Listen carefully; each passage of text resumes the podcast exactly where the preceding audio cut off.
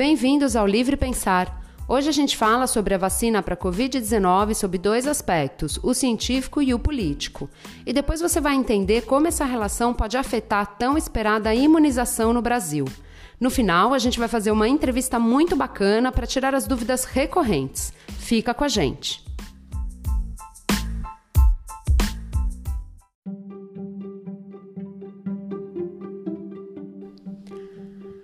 Primeiro, a gente vai falar sobre as informações científicas da vacina. Segundo a atualização da OMS, existem por volta de 200 vacinas sendo investigadas ao redor do mundo, e dentre elas, 10 estão na última fase de testes. Nenhuma dessas vacinas é brasileira, mas no Brasil a gente tem quatro vacinas que estão em fase de ensaios clínicos. Os ensaios clínicos englobam três fases. A fase 1 é o primeiro estudo a ser realizado em seres humanos e tem por objetivo principal demonstrar a segurança da vacina e seus possíveis efeitos colaterais. A fase 2 tem por objetivo estabelecer a sua imunogenicidade, que é a capacidade de uma substância provocar uma resposta imune, como o desenvolvimento de anticorpos. A fase 3 é a última fase de estudo antes da obtenção do registro sanitário e tem por objetivo demonstrar a sua eficácia. Na fase 1, somente 6% das candidatas têm chance de dar certo. Se a vacina chegar à fase 3, ela tem 85% de chance de dar certo. As vacinas que estão sendo testadas no Brasil são da empresa AstraZeneca, em parceria com a Universidade de Oxford, do Reino Unido, que está sendo testada no Brasil pela Fiocruz. A vacina Coronavac da empresa Sinovac da China está sendo testada pelo Instituto Butantan. Tem a da empresa Pfizer e, por fim, a da Janssen, que é a unidade farmacêutica da Johnson Johnson. Tem ainda uma quinta vacina, que foi desenvolvida na Rússia, a Sputnik V, desenvolvida pelo Instituto de Pesquisa Gamaleya, e que no Brasil desenvolve parceria com a empresa União Química. O laboratório ainda não tinha dado entrada de registro preliminar na Anvisa até o término de gravação desse episódio. Cada uma dessas vacinas tem uma tecnologia diferente. O que isso quer dizer? Que cada uma delas é feita de um jeito diferente. É isso que a gente vai explicar para você.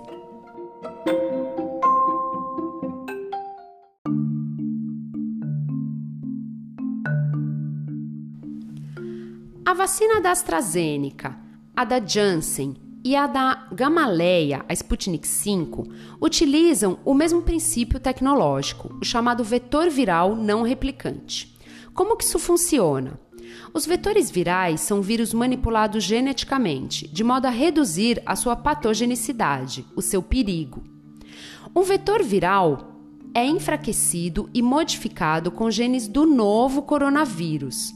Ao penetrar nas células humanas, esse vírus não se reproduz, mas induz a ação de células T, que matam outras células infectadas e também a produção de anticorpos. As vacinas em questão usam adenovírus de chimpanzés ou humanos, que causam resfriado comum quando não atenuado, ou seja, quando não transformado em vetor viral. Como essa tecnologia não utiliza o coronavírus em si, os riscos ficam bastante minimizados e ainda tem a vantagem de permitir fácil adaptação para futuras mutações do corona. O que poderia atrapalhar a eficácia dessa vacina é a imunidade prévia dos humanos ao adenovírus, já que ele é um vírus que circula bastante tempo entre nós. A vacina da empresa chinesa Sinovac usa vírus inativado. Essa vacina tem em sua composição o novo coronavírus morto, a partir de processos físicos e químicos. Assim, o vírus não consegue se reproduzir, mas faz com que o sistema imunológico reaja. A resposta imune, no geral, não costuma ser tão boa como nas vacinas de vírus vivo atenuado, mas são bastante seguras. Essa técnica é tradicional, usada, por exemplo, nos imunizantes contra gripe e hepatite A. Outra característica das vacinas com vírus inativado é que elas não costumam ser tão duradouras quanto as que usam vírus atenuados. Sendo assim, elas são eliminadas mais rapidamente do nosso corpo e por isso é necessário um reforço para que a quantidade de vírus se mantenha no organismo. Por fim, a vacina da farmacêutica alemã Pfizer usa a tecnologia do RNA mensageiro. O RNA é como uma receita de bolo. Ele carrega informações para dentro das células e, nesse caso, ele é produzido em laboratório a partir do genoma original do vírus e depois é aplicado no paciente. Uma vez dentro da célula humana, o RNA leva a receita de como produzir a proteína do coronavírus, ou seja, são nossas próprias células que irão produzir cópias de proteínas que compõem o coronavírus. Na maioria das vezes, trata-se da proteína spike, denominada com a letra S na literatura científica, presente na superfície do corona. Sabe quando você vê uma foto ou um desenho do coronavírus? Aquelas pequenas estruturas na superfície são a proteína S, responsável pela infecção das células. E aliás, é por causa disso que o vírus tem esse nome, porque ele tem essa estrutura que parece uma coroa. O sistema imunológico identifica essa proteína S como um corpo estranho que precisa ser combatido e inicia uma reação de defesa, produz então os anticorpos. Esse tipo de imunizante tem produção mais rápida e fácil, mas nunca foi testado em larga escala antes, além de ser um produto que precisa de refrigeração muito baixa, chegando a 80 graus negativos sua necessidade de armazenamento.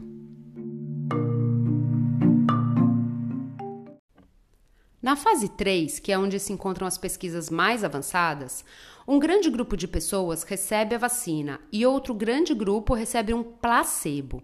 Nem os participantes e nem os pesquisadores sabem quem recebeu vacina e quem recebeu placebo.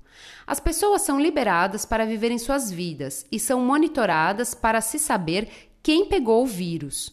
A partir dessa quantidade, pode-se verificar qual a porcentagem de pessoas que recebeu a vacina e contraiu a doença, e quem não recebeu a vacina e também contraiu a doença.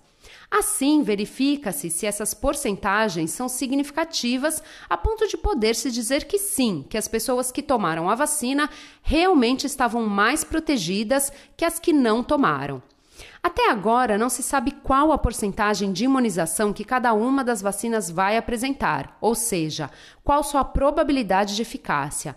Mas a OMS, que antes estipulava uma porcentagem aceitável acima de 70% e um período de imunidade de um ano, devido às pressões sociais e políticas, passou a considerar aceitável para o reconhecimento e registro de uma vacina contra a Covid-19 um percentual de imunização de 50% e período de proteção de seis meses.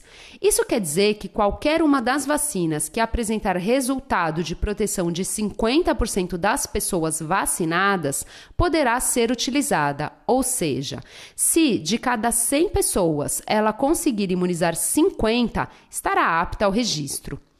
O Brasil também aderiu, aderiu, ao COVAX, um consórcio da Organização Mundial de Saúde para custeio e distribuição das futuras vacinas aos países mais pobres. Isso pode garantir que uma parcela da população tenha acesso às doses ao longo de 2021.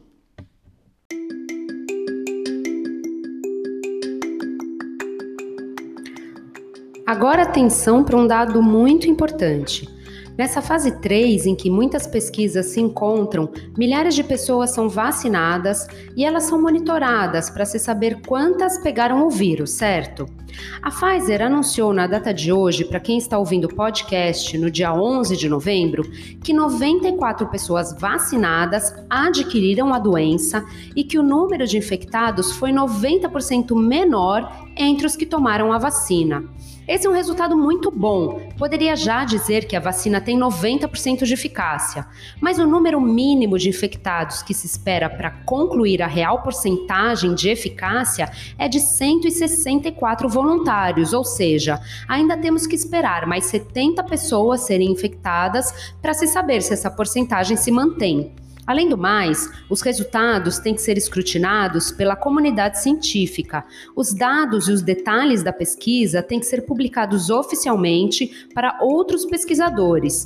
Por enquanto, esse número partiu direto da empresa. Podemos ficar esperançosos, mas com cautela. Agora vamos falar sobre as questões políticas que estão acontecendo no Brasil e que envolvem as vacinas. Bom, o Ministério da Saúde estava com tudo acertado para fazer um pronunciamento acerca da importação e testes a serem realizados com a vacina Coronavac da chinesa Sinovac. A tecnologia e os insumos seriam então importados, testados e depois produzidos pelo Instituto Butantan. Porém, o governador de São Paulo, João Dória, precipitou seu pronunciamento e realizou uma coletiva de imprensa anunciando a vacina. Isso repercutiu negativamente entre os apoiadores da chamada ala ideológica do presidente Jair Bolsonaro. E no dia seguinte ao pronunciamento do governador, o presidente desmentiu os acordos e disse que não iria investir na vacina vinda da China, desacreditando inclusive sua segurança. No site do Ministério da Saúde, onde podiam se encontrar as informações, foram retiradas as referências à vacina e aos contratos. É sabido que a disputa política envolve os interesses dos dois governantes, João Dória e Bolsonaro, a disputa pelas eleições presidenciais. Isso mobilizou os governadores de 15 estados e nove deles já foram a Brasília tentar dialogar com o governo federal através do Congresso Nacional e seus presidentes, tanto da Câmara dos Deputados quanto do Senado.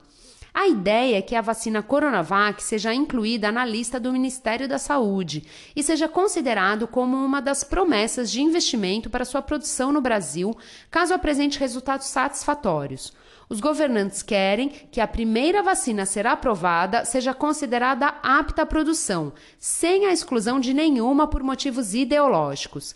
Caso isso não funcione, os governadores já preparam uma segunda opção, que seria via legislativo, através de duas emendas a duas medidas provisórias que destinam recursos para a compra e produção das vacinas e suas logísticas de distribuição e aplicação.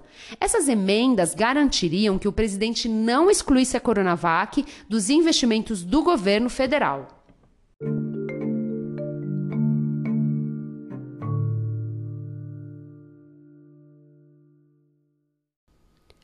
Existe também a questão das indicações a cargos de diretoria da Anvisa pelo presidente Bolsonaro em meio a esse cenário de aprovações, testes e disputas políticas. Na semana de 18 de outubro, o presidente indicou o almirante Antônio Barros Torres ao cargo de direção da Anvisa, assim como Cristiane Rose Jordan Gomes. Ambos são vistos como ligados ao presidente e seus filhos, e ambos negam as ligações. A Anvisa, no dia 9 de novembro, determinou a interrupção do estudo clínico da vacina Coronavac, após o registro de um evento adverso grave, que teria ocorrido em 29 de outubro. Esse evento adverso não foi publicado para conhecimento da população. O diretor do Instituto Butantan, Dimas Covas, disse em entrevista à TV Cultura que se trata do óbito de um voluntário que não teve relação com a vacina e mostrou-se surpreso com a decisão. No dia seguinte, o presidente Bolsonaro escreveu nas suas redes sociais sobre o fato que seria mais uma que Jair Bolsonaro ganha. A vacina de Oxford também já passou por interrupção em setembro, devido a um evento considerado grave. Foi um participante que teve mielite transversa, que é uma inflamação da medula espinhal, no Reino Unido. A suspensão durou quatro dias, o paciente teve alta do hospital e concluiu-se que a reação não tinha ligação com a vacina. Segundo especialistas, isso é um evento normal, uma vez que são muitas pessoas que participam dos testes e eventos não relacionados com a vacina podem ocorrer no período. Temos também a questão da obrigatoriedade ou não de se tomar a vacina, mas não vamos abordar esse tema dessa vez. Vários especialistas estão debatendo o assunto após o governador João Dória declarar sua obrigatoriedade e, mais uma vez, o presidente Bolsonaro se pronunciar contrário a medidas nesse sentido. Porém, vale a pena já adiantar que obrigatoriedade não significa que as pessoas serão levadas à força a tomar a vacina. A obrigação vem através de sanções, como, por exemplo, a que estipula que as crianças só poderão ser matriculadas na escola se apresentarem a carteira de vacinação em dia.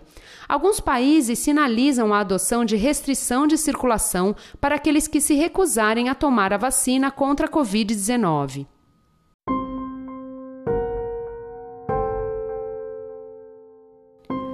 Esses dois aspectos, o científico e o político, acabam impactando na população. Primeiro, que a decisão de se produzir e distribuir a vacina por si só já seria uma decisão difícil, uma vez que aceitar uma vacina que cubra 50% da população, caso ela exista, compromete uma possível compra futura de uma vacina mais eficiente a curto prazo. Isso é levado em consideração também segundo o número de infectados que o país já possui. Por exemplo, na cidade de São Paulo, a prefeitura calcula 13% de infectados, enquanto uma enquete sorológica realizada por pesquisadores do grupo Fleury com a USP e o Ibope Inteligência apontam que esse número é de 26%. Quanto maior o número de infectados, maior é a tolerância a uma vacina com menor eficácia. Uma vacina que proteja 50% de uma população com 13% de infectados talvez não seja uma boa aposta, segundo Fernando Rainer, professor titular de bioquímica da USP. Já com uma população de 26% de infectados, uma vacina que cubra 50% já seria uma aposta interessante que poderia ser feita com mais segurança. Além de ser uma decisão difícil, a luta política deixa a população dividida e insegura. A confiança na segurança das vacinas e sua credibilidade pode levar muitas pessoas a não se vacinarem, aumentando a circulação do vírus, principalmente no período crítico do inverno, quando a doença tende a piorar. Outro fator é a própria produção, logística e distribuição. Os estados precisam que isso seja coordenado pelo governo federal, uma vez que nem todos os estados têm condições de arcarem com a compra da vacina. A logística através do SUS seria mais adequada e eficiente, e sem a participação do Ministério da Saúde, a irregularidade no atendimento à população pode deixar descobertas muitas áreas do país.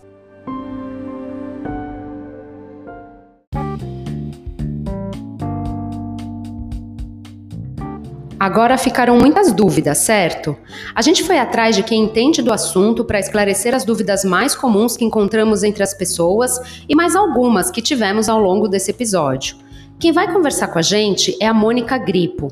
A Mônica tem 20 anos de experiência na Rede SUS, já foi de técnica de enfermagem a supervisora regional e coordenou três centros de saúde, sendo que um deles, o Centro de Saúde Osiel em Campinas, ganhou o prêmio Produtividade da Faculdade de Ciências Médicas da Unicamp. Mônica também atua como docente contratada da PUC de Campinas em diversas disciplinas teóricas e práticas sobre gestão, vigilância e legislação do SUS. Ela é enfermeira de formação e mestre em saúde coletiva. Está há 12 anos atuando na Câmara Municipal de São Paulo como consultora legislativa na Comissão de Saúde. Então, Mônica, é a primeira pergunta que a gente queria fazer para você, que é uma das perguntas recorrentes quando a gente foi pesquisar entre as pessoas quais as maiores dúvidas da vacina, é sobre a logística de vacinação. Então, de uma forma geral, as pessoas estão muito preocupadas com a estratégia de vacinação, né? Se, se vai ser por grupo, região, se pode ter algum envolvimento da iniciativa privada com as farmácias, porque também tem muito medo da fila e das aglomerações. Você consegue falar falar um pouco para a gente sobre isso? Tá, é, é tranquilo. É, o Sistema Único de Saúde, o SUS, ele tem essa capacidade logística. É, o Programa Nacional de Imunização, o PNI, ele existe é, desde 73, antes do SUS ser criado, né? E ele foi criado para buscar inclusão social, né, para dar vacina, proporcionar vacina para todas as pessoas em todo, em todo o país, sem distinção de qualquer natureza. O SUS, sendo o sistema oficial de saúde do país, e tendo essa, essa rede de, de, que chama cadeia de frio, que já funciona, ele tem que ser o responsável pela organização e distribuição é, dessas vacinas que vão estar entrando. A gente não sabe qual que vai ser elencada, qual que vai ser a primeira, qual que vai ser a mais eficaz né, a ser liberada. É, essa rede, ela já distribui a cadeia de frio, ela já distribui por todo o país as vacinas do calendário oficial, aquelas que são definidas pelo Ministério da Saúde ou que os estados também definem. Alguns estados têm algumas vacinas que não tem no país. Tá? Isso é, é permitido. É, essa cadeia de frio, ela distribui de forma ágil e com a qualidade necessária para a conservação das vacinas, né? Que na grande maioria tem que ser conservadas entre 2 e 8 graus centígrados positivos, né? Para que elas não percam sua eficácia. Além disso, SUS que fiscaliza, através da vigilância sanitária, as clínicas de vacinação particulares. Tá? É, o SUS faz isso muito antes de se chamar o SUS, né? A distribuição e logística. A respeito da iniciativa privada, ela pode ser envolvida sim. É, o ideal seria que houvesse uma distribuição gratuita da vacina nesses estabelecimentos, farmácias, clínicas, né, para que todo mundo fosse beneficiado. Em tempos de pandemia grave, como essa que a gente está vivendo, seria o mais lógico, né? É, já existiram parcerias de vacinação, né, de outras vacinas da, da, do calendário oficial, que são fornecidas pelo governo para algumas farmácias, né, onde essas pessoas somente pagam pela seringa e agulha. Eu, particularmente, acho que deveria ser uma distribuição totalmente gratuita, né, pela gravidade da situação e para não privilegiar somente quem pode pagar, né, senão a gente está favorecendo quem tem dinheiro. É, só que a gente vive num país né, que prioriza as relações comerciais, né, às vezes em detrimento da, da vida humana. Né? Então, provavelmente, elas vão ser vendidas na, na farmácia também. Né? É, mas tem que esperar ver como é que vai ser, tem que esperar ter a, a vacina primeiro. Né? É, sobre a, a, distribuição por regiões, eu acredito que eles vão trabalhar mais por grupos prioritários, né? que a gente está chamando de grupo de risco, né, que são as pessoas mais vulneráveis, que são os idosos e os portadores de doenças crônicas, né, como hipertensão, diabetes e outras doenças crônicas. É, esses são os grupos mais prejudicados pela doença, né, que eh, são os que têm maior mortalidade. Então, nada mais lógico, né, que se inicie a vacinação através dessas pessoas. Agora, sobre as aglomerações, né, quando a campanha foi iniciada, é, sempre acontece isso, o SUS já faz isso, né? É, ela, ela, faz uma intensa campanha de informação na mídia, no rádio, TV e às vezes em outras mídias sociais também. É, divulgando as orientações acerca da necessidade de manutenção de distância entre as pessoas, o uso da máscara obrigatório, os horários que vão estar disponíveis para aplicação, a distribuição das datas de acordo com os grupos, né, de idade ou por grupos de risco, né, é, que sejam formados e estabelecidos pelos profissionais da vigilância é, nacional ou estadual. Acho que é isso. O, vou, vou, aproveitar e fazer um adendo aqui na tua resposta, porque surgiu uma dúvida também sobre a refrigeração, porque tem algumas vacinas que elas precisam de uma refrigeração muito intensa. O governo, a, a, né, o SUS, a, a, parte pública, ela tem condição de, de manter essas vacinas?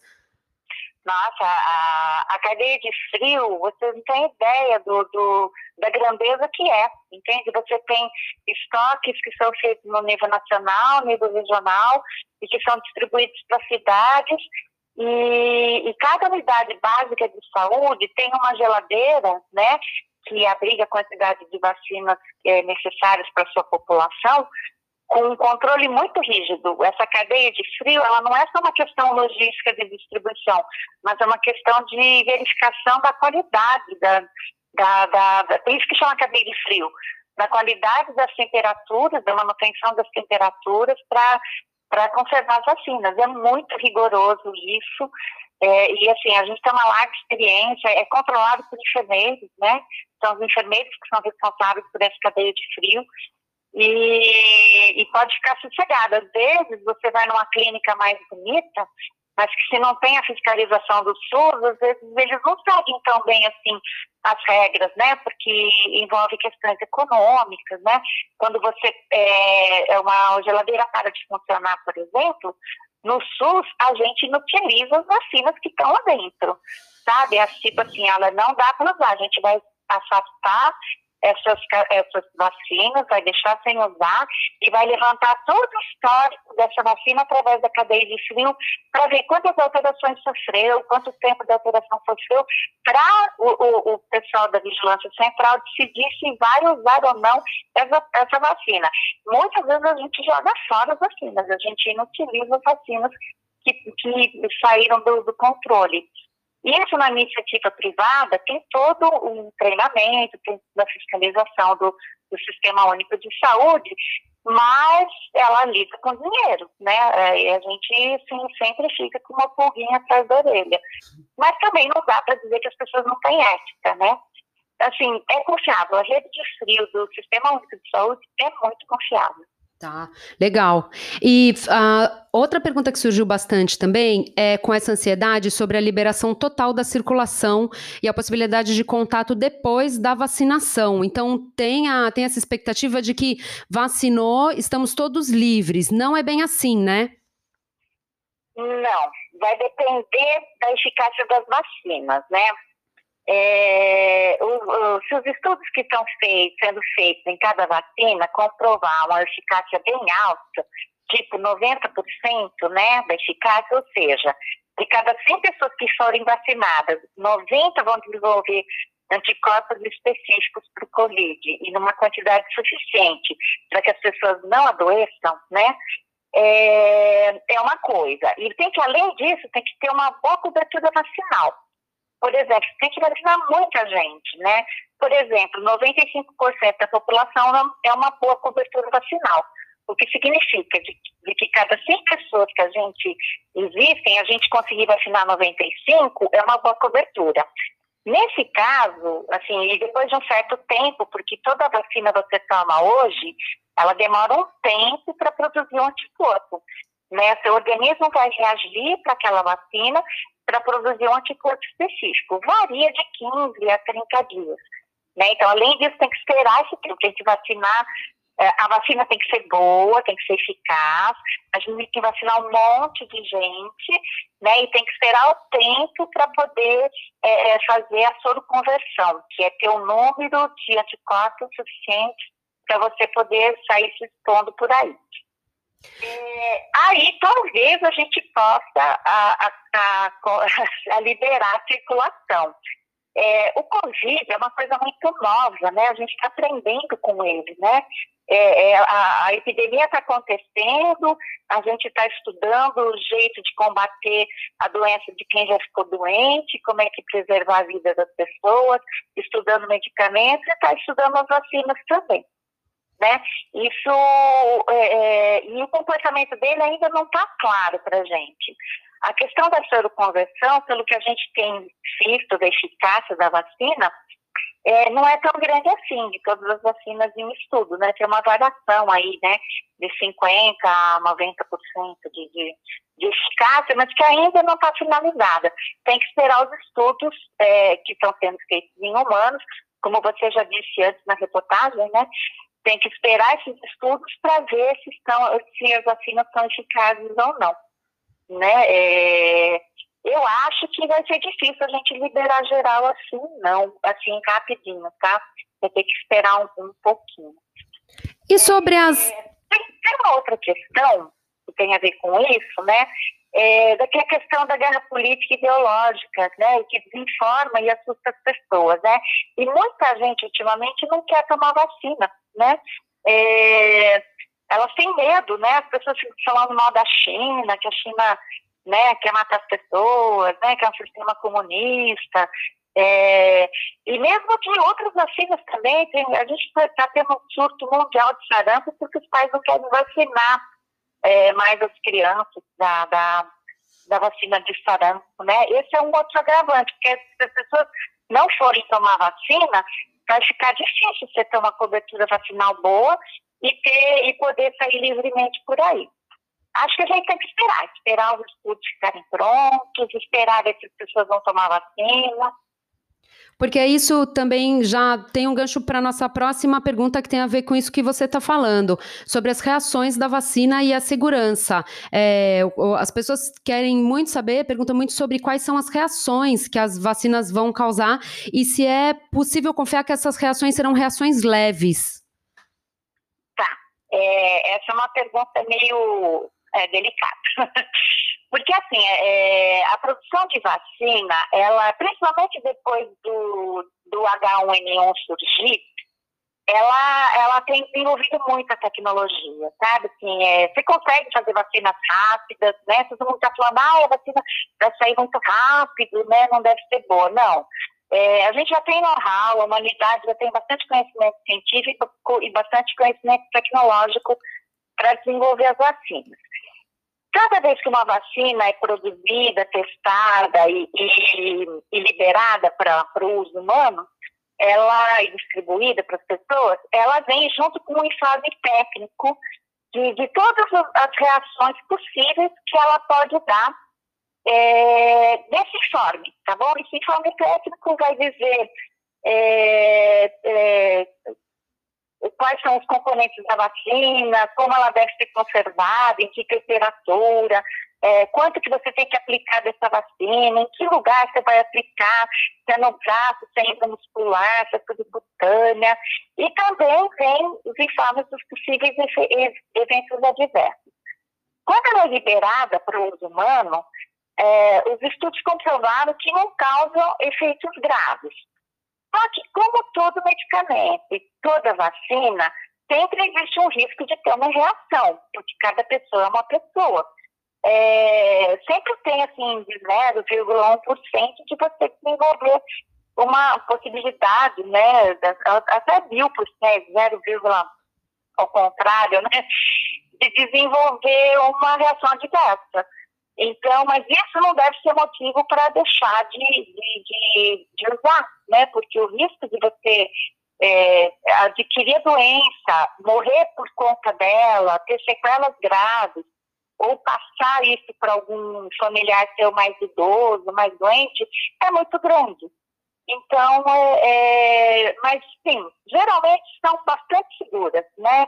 Há muito tempo a gente não tem reações gravíssimas, assim, em todas as vacinas do, do PMI aí, do Programa Nacional de Imunização. Não é para ter medo. Aí, Mônica, tem também outras dúvidas que a gente coletou. Por exemplo, tempo de imunização.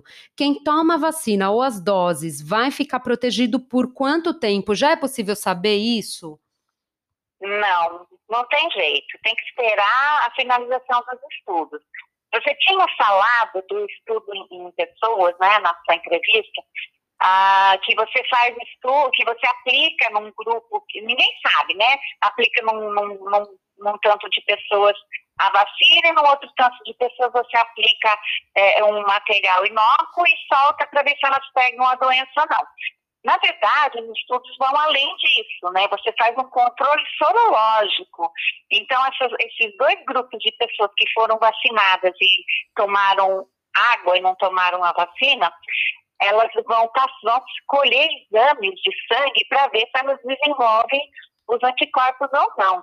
E é esse estudo, é essa fase de estudo que está para dizer quanto tempo que elas desenvolvem ou não anticorpos em quantidade suficiente e quanto tempo mais ou menos que você vai ter de, de de nível sorológico bom, que não cai o, o, número de anticorpos, se você vai ter que tomar uma dose de reforço, vai ter que esperar, não tem muito jeito. Isso, isso depende do tempo, isso não, tem que esperar o estudo e depois ainda do estudo, porque os estudos o quê? A gente vai ter seis meses, né? Depois do estudo ainda vai continuar, quando liberar, vai continuar colhendo sorologia das pessoas para ver se os níveis de anticorpos são bons ou não. Não tem jeito de saber com certeza neste tipo de produção que está sendo a vacina do Covid, né? Que é a toque de caixa. Tem que fazer rápido, vão ter que esperar, não tem jeito. Tá. E aí, depois que a gente fez toda a pesquisa para fazer esse episódio, a gente ficou com, com algumas dúvidas. Por exemplo, é, as vacinas, é, como elas têm tecnologias diferentes para serem feitas, ela, elas podem ser oferecidas ao mesmo tempo no país, caso mais de uma seja produzida? Isso poderia ser prejudicial do ponto de vista da imunização do país como um todo? É, numa situação ideal, né, se, se, a gente tivesse só uma vacina, ia ser muito bom, né, por controle dos efeitos e da eficácia da vacina. Só que essa doença é grave, né, e por conta de transmitir muito e de matar bastante algumas, algum, alguns grupos de pessoas, o importante é você usar os recursos que, que você tiver. Se você, porque assim, é, a gente vai ter que vacinar muita gente, né, então, quanto mais vacinas existirem, melhor. No SUS, no Programa eh, Nacional de Imunização, a gente já teve experiência de ter vacinas diferentes para proteger a mesma doença, né? Com produção tecnológica diferente, apresentação diferente, é, dosagem diferente, né? E a gente conseguiu usar de forma tranquila. Como, por exemplo, a gente tem a vacina de hepatite B, né, que as primeiras vacinas eram derivadas do plasma de paciente com infecção crônica, né, e uh, com os antígenos HBS inativados pelo método físico-químico. E a partir de 96 começou a usar a vacina de produção por engenharia genética. Mas na rede tinha as duas apresentações, que eram formas é, diferentes de aplicar, o calendário era diferente e a gente dava conta. E outra coisa foi com a vacina da rubéola aqui no estado de São Paulo, da vacina de rubéola para a cachumba. É, o São Paulo foi o primeiro a comprar a vacina e distribuir para o Estado. No Brasil ainda não tinha, isso foi em 92. E ele, ele comprava a MMR, que era francesa. E quando o Ministério da Saúde introduziu no calendário né, de todo o país, aí foi a Biomanguinhos, que é da Fiocruz, que começou a produção então, a gente tinha também as duas vacinas que aplicava de forma diferente, em quantidades diferentes. Eu acho que o SUS dá conta. A gente tem muito know O Programa Nacional de Imunização, ele ganhou prêmios internacionais, é, pela erradicação da poliomielite. A gente tem muito conhecimento, muito conhecimento mesmo, e acho que a gente dá conta. É, porque sempre tem, cada vez que sai uma vacina nova, que entra no calendário, você mobiliza uh, o Brasil inteiro para capacitar os profissionais que trabalham na, na cadeia de frio e na, nas unidades de saúde. Acho que a gente dá conta, sim. Tá. Que bom, boas notícias, então. No, é. No, no, no, site da Agência Brasil tem uma informação que gerou muita dúvida né, na, na hora de fazer a, a, matéria, que diz que a Fiocruz ela afirmou que vai produzir a vacina de Oxford antes da aprovação da Anvisa. A gente queria saber se isso é possível. E uma outra informação também no mesmo site, ele fala assim, que a vacina de Oxford, antes da, da antes da fase 3, é, que os participantes desenvolveram resposta celular e produziram anticorpos séricos neutralizantes com duas doses da vacina. O que, que isso quer dizer da imunização? Isso, quer, isso tem alguma relação com a imunização ou uma coisa é uma coisa, outra coisa é outra coisa? Tá. É, deixa eu falar da Biomanguinhos, né? É, a Biomanguinhos, que é da Fiocruz, né? Ela tem muita experiência na produção de vacina, né? Ela, ela, é ela que distribui, produz e distribui para o SUS a DTT, que é a tríplice bacteriana, a hemófilos influenza, a febre amarela, hemófilos tipo B, a poliomielite oral, que é a Sabin, a poliomielite inativada, que é a Salk, a tetravalente viral, a tríplice viral, o rotavírus humano, a pneumocóxica, a meningite A e C. Todas as vacinas que você toma no posto, essas vacinas, elas são produzidas pela Fiocruz ela também incorporou muita tecnologia né, estrangeira é, na produção de vacina, através de acordos é, internacionais firmados pelo governo federal na década de 2000, né? Então, assim, ela sabe fazer vacina, ela sabe produzir vacina, ela sabe o que ela faz, né? Isso dá autoridade para a produção de vacina com qualidade e distribuição da mesma, né? É, a, tem uma questão é, legal, né? Ela pode produzir sem a autorização da Visa, só que ela não pode distribuir. Eu acredito que seja uma estratégia política da, da Fiocruz fazer essa produção, ter um estoque grande, para a hora que começar a bater né, o desespero no país, ele possa fazer, ela possa fazer distribuição, a Anvisa libere e faça distribuição. Eu, eu, acho que é uma jogada política e eu acho que ela está certa. Ela tem know-how, ela tem tecnologia, ela tem conhecimento científico, ela tem que produzir.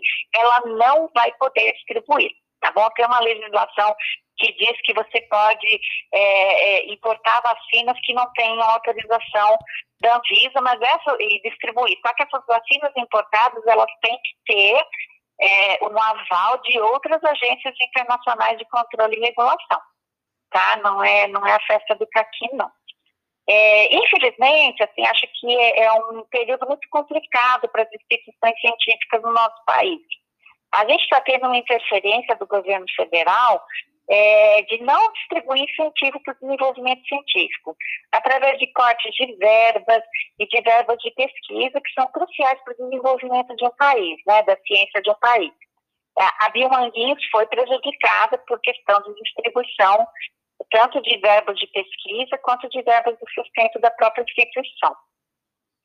É, por outro lado, essas interferências também acabam acontecendo na Anvisa, que é uma agência reguladora, né, e que pela lei ela tem autonomia nas suas ações e decisões e deveriam sempre ser pautadas por questões técnicas. As decisões da Anvisa, a, a agência reguladora, ela foi criada para que nenhum presidente metesse o dedo, sabe? Assim, ela tem autonomia, ela, assim, não, o presidente não não mete o bedelho lá, que era justamente para garantir a qualidade técnica.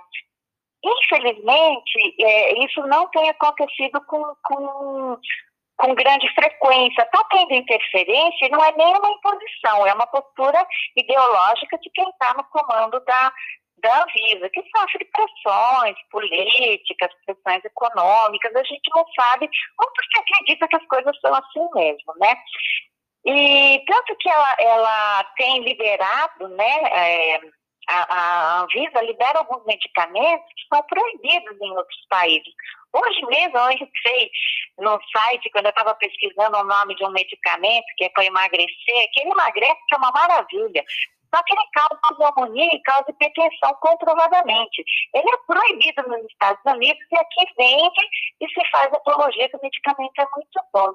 Então, na verdade, uma agência que deveria regular, ela está, sabe, liberando por questões econômicas, né, para satisfazer um mercado. Outra coisa que aconteceu agora, que aconteceu hoje, entre ontem e hoje, foi a questão de suspender a pesquisa da, da vacina chinesa, né? Que eles estão alegando que houve um evento adverso grave. Eu entrei no site, eles não explicam que evento é esse, eles só justificam que a Visa pode fazer isso. Tá, a gente sabe que pode fazer isso.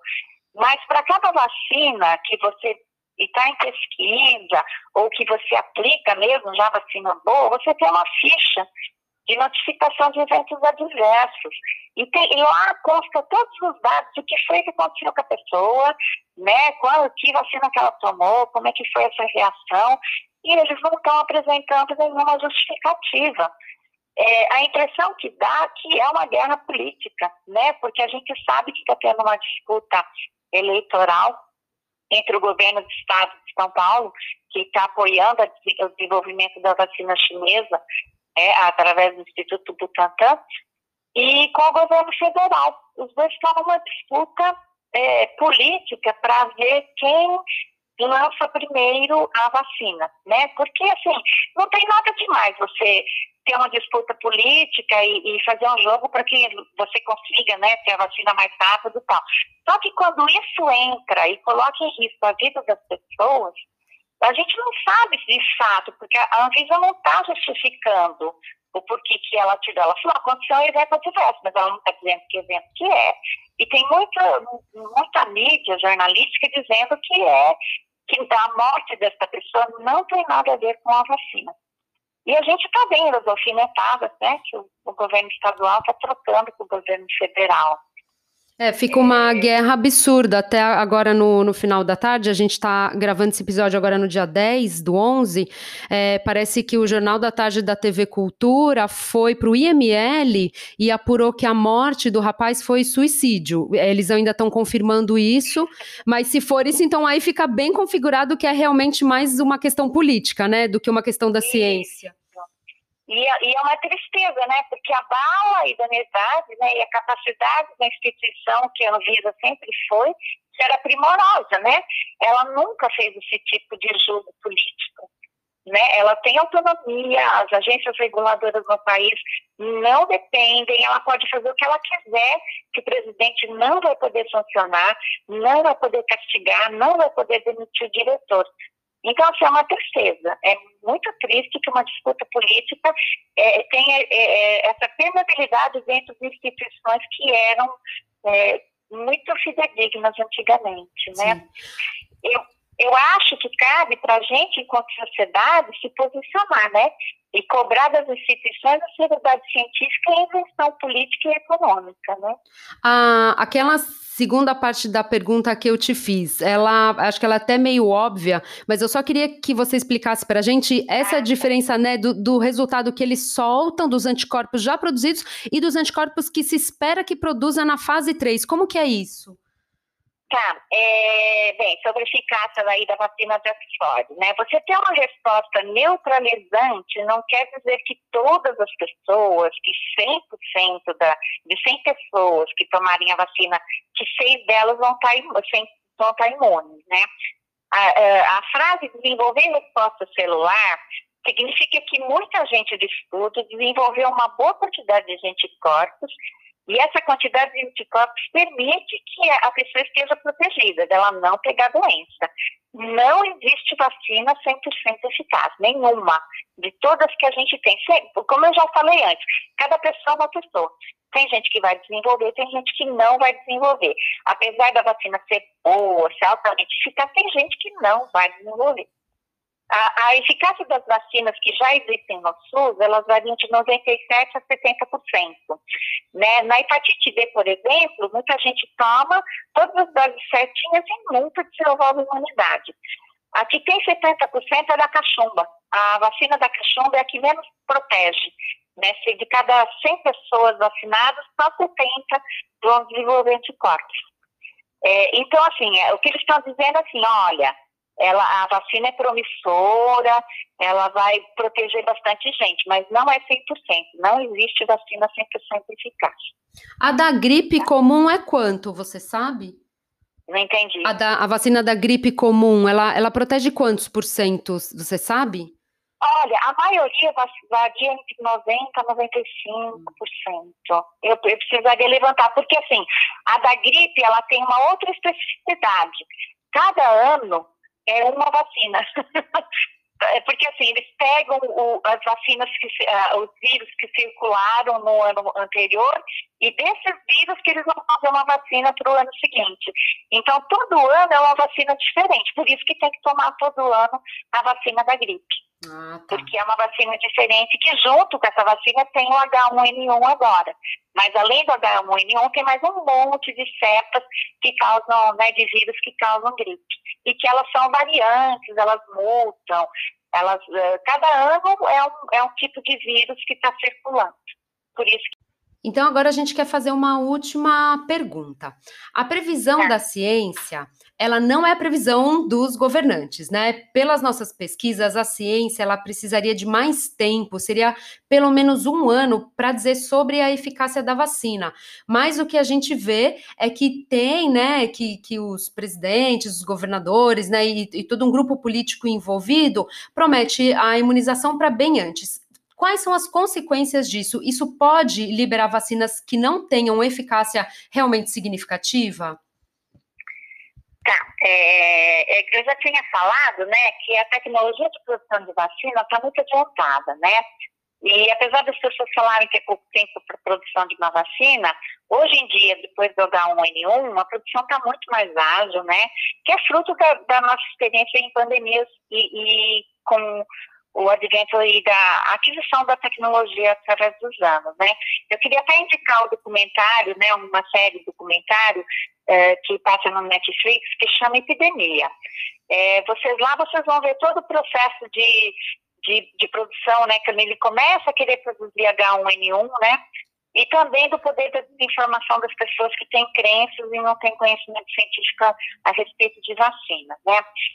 É, tem uma disputa política, sim, né? Assim como existe uma disputa econômica também das indústrias farmacêuticas envolvidas na produção das vacinas. Isso sempre existiu, a gente não vai negar, né? A dimensão política, como eu já tinha dito, né? Ela existe e ela se justifica para ganhar mérito para que o governante, para aquele governante que trouxer a vacina mais rápido e mais eficaz, né? Ele ganha pontos para ser eleito. Não tem absolutamente nada de mais nisso, né? Desde que tenha comprometimento com a ciência, né, ética com as decisões e não fazer qualquer coisa para ganhar essa disputa, né? Como, por exemplo, a guerra da desinformação para a população, né, falando mal da vacina da China, falando que a China é comunista, que, né, que... Que, que o vírus veio de lá, então vai, o vírus vai vir junto com a vacina, né? É, exato, né? Criando pânico, né? Em função de uma postura ideológica. Eu, assim, eu, sério mesmo, eu recebi de uns amigos, né? Que, que são pessoas mais simples, assim, filhos, falando muito da, da, comunismo na China no último tempo. Eu falei, meu Deus, mas por que isso? Eu falei, ah, é por causa da guerra da vacina. Nessa disputa de vacina, eles estão. A gente sabe que nos últimos anos esses governos eleitos eles têm feito muito uso do WhatsApp, né, para criar desinformação. E esta é mais uma desinformação que prejudica as pessoas. Então, assim, esse, essa falta de comprometimento ético que é o problema. Por outro lado, né, é, na dimensão econômica, né, nos interesses econômicos da, das grandes produtoras, é, existe, né, tem interesse. Quem fizer antes, né, e fizer a melhor vacina, é, vai ser, vai ser bom, né, para as vendas dela, né.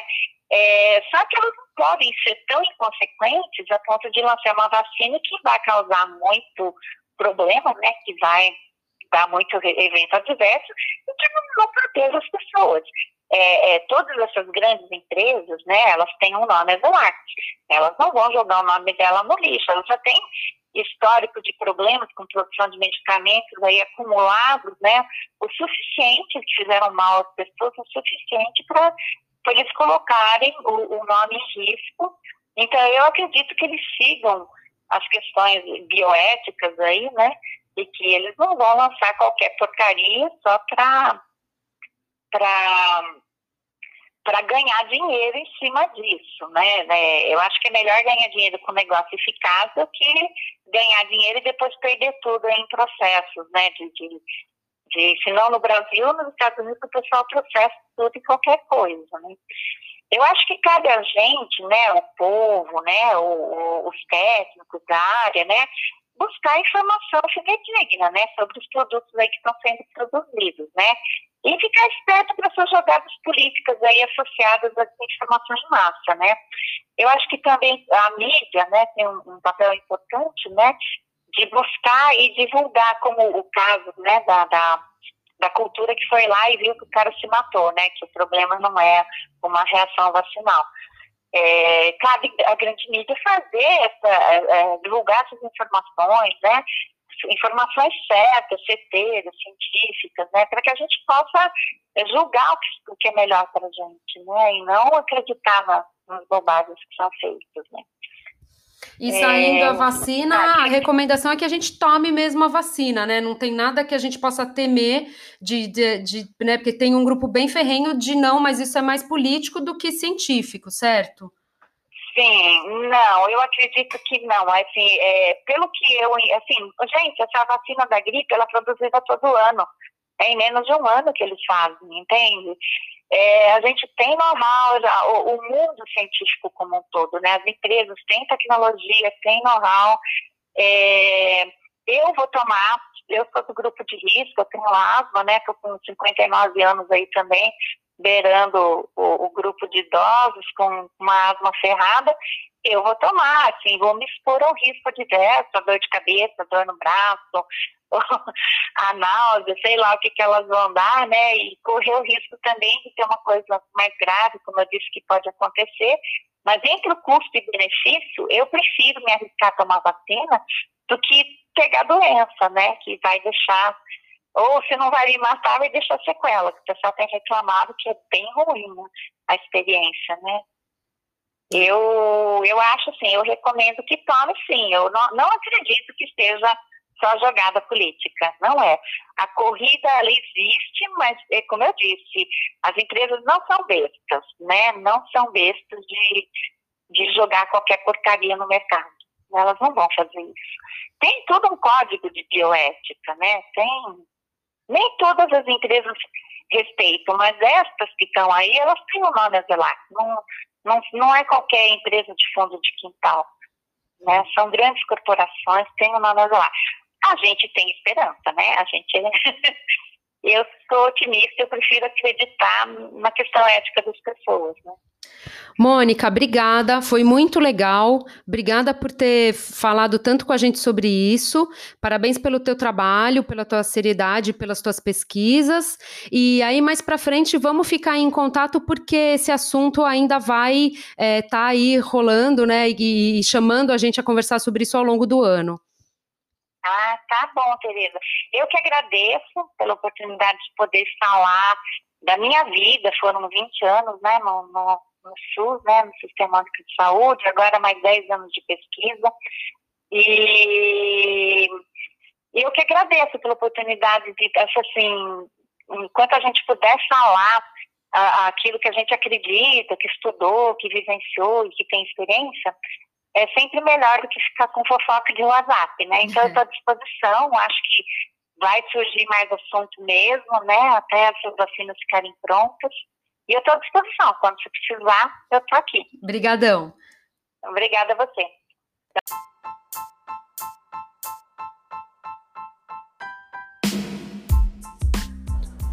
Hoje a gente vai ficando por aqui, mas esse assunto é complexo, tem muito mais a se falar e a gente volta a ele mais para frente. Se você gostou e quer comentar ou pedir outras perguntas, siga a gente no Twitter.